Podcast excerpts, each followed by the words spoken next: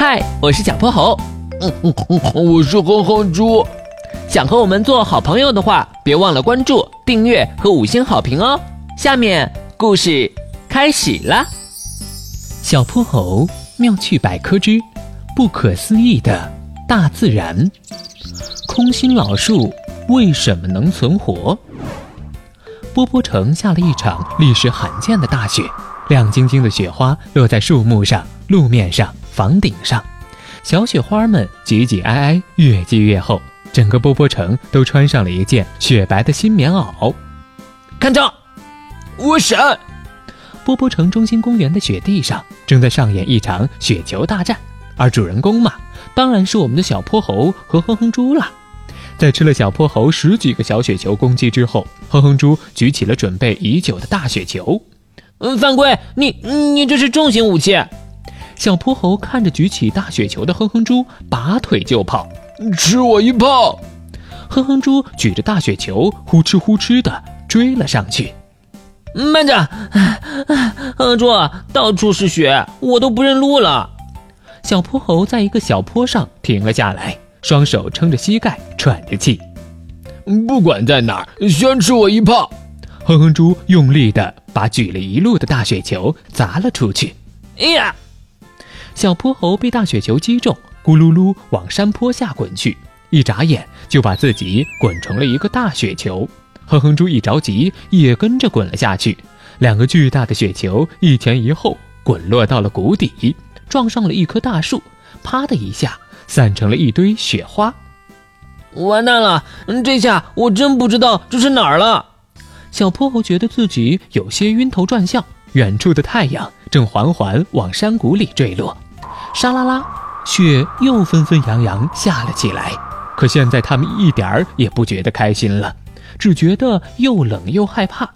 我想回家吃饭。哼哼猪鼻子一酸，差点流下泪来。孩子们别怕，到我这里来。白茫茫的雪地里响起了一个苍老的声音：“是谁？谁在说话？”小泼猴警觉地往四周看了看。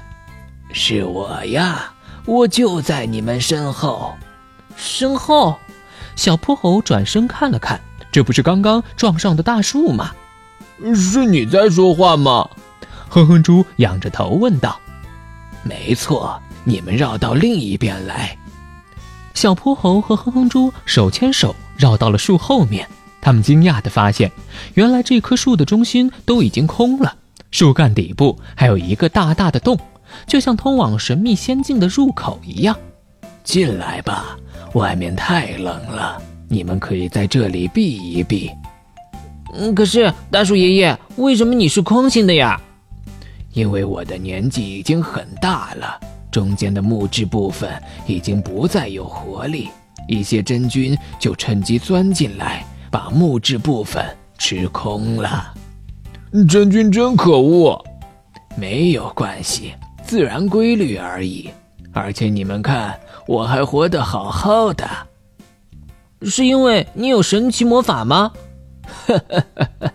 其实啊，我们的身体里有两条繁忙的运输线，一条由下往上输送根部吸收的水分和无机物，一条由上往下输送叶片制造的有机养分。这两条运输线都是多管道的运输线。在我的身体里，这些管道多到难以计数，所以只要真菌没有破坏所有管道，我就可以照常生活下去。原来是这样啊！哼哼猪似懂非懂的点了点头。好了，快进来吧，看你们的小手都冻红了。谢谢大树爷爷。